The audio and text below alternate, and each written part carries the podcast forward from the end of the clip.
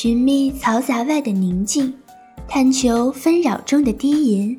在这里，我们带你聆听书的声音，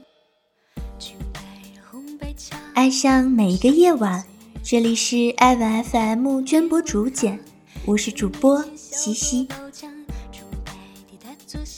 今天，让我们一起翻开东野圭吾的《湖畔》。上次看东野圭吾的推理小说还是两年前，那本他与本格派决裂的《名侦探守则》，读下来让我有种说不出的感觉，就好像你一直很喜欢的东西，突然被人用一种言语的方式损得一文不值，你很沮丧，可是却更加难过的发现他说的都是对的，所以这次读他的《湖畔》。我更多的是带着一种久别重逢、欲探究竟的想法。湖畔不能说是精彩的推理小说，甚至都不能归类为推理小说。没有智力超群的名侦探，没有拖后腿的警察，没有惊天动地的杀人动机。东野大叔甚至没有要跟读者一较高下的意思。故事的伏笔埋得不深不浅，推理、凶手、真相在这里被弱化。变成了只是推动故事发展的因素。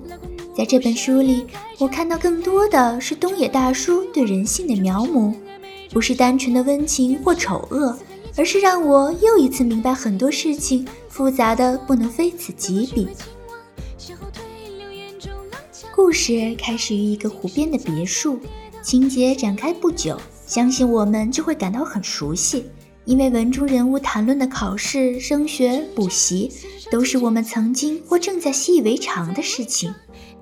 四对夫妇为了孩子可以考上私立学校，相聚来到湖边的别墅区，请了老师来为孩子们一起补习。日常的开头，读者却能渐渐感到人物之间关系的不寻常。俊介与美菜子的婚姻，因为美菜子与前夫的孩子张太而遭遇危机。美菜子埋怨俊介不关心张太，俊介与同事英离子发生了婚外情，其他夫妇之间或多或少也存在芥蒂。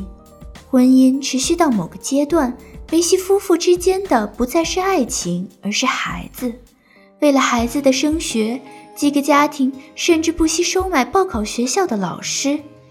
这样的人物设定，让之后几个家庭联合起来掩盖英离子死亡的真相。变得更加合乎情理，也让真相在清晰之前更加令人欲罢不能。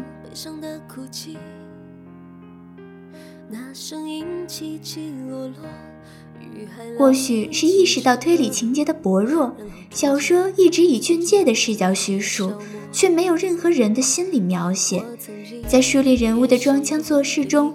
我们不知不觉就接受了家长们推断的是孩子因为升学压力杀人的结论，却被最后俊介的一句“张太有更单纯的动机，想要将父亲从情妇手里拉回来的动机”拉回了现实。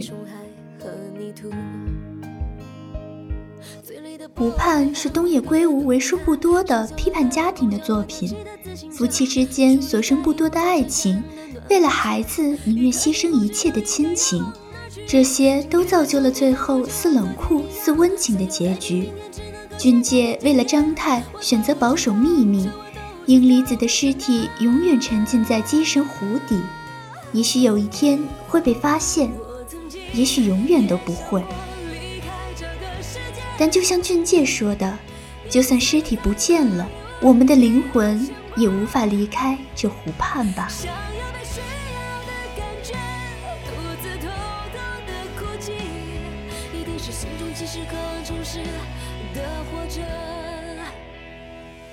从嫌疑人 X 的现身，到名侦探守则、解忧杂货铺，到湖畔秘密，当然还有不得不提的白夜行。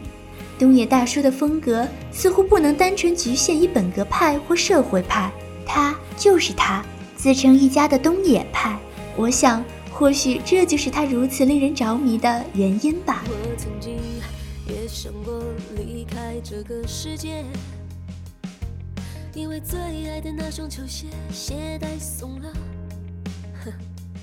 我不太会绑鞋带，就算绑了也绑不紧。这就像我和每个人之间的羁绊。我曾经也想过离开这个世界，因为最爱的少年深情凝视我，抱着双膝在床上，缓缓地朝我下跪，必须对着当时的我道歉。好了，今天的绢帛竹简就到这里，感谢本期作者土尾巴。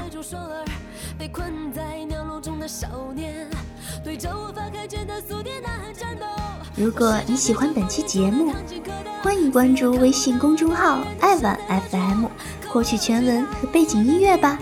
我是西西，让我们下期再见吧。我曾经也想过世界，因为被人以为真是那样的落魄，想用温暖的靠近，期待阳光的降临，会不会是受到了温暖，便从此沉溺的。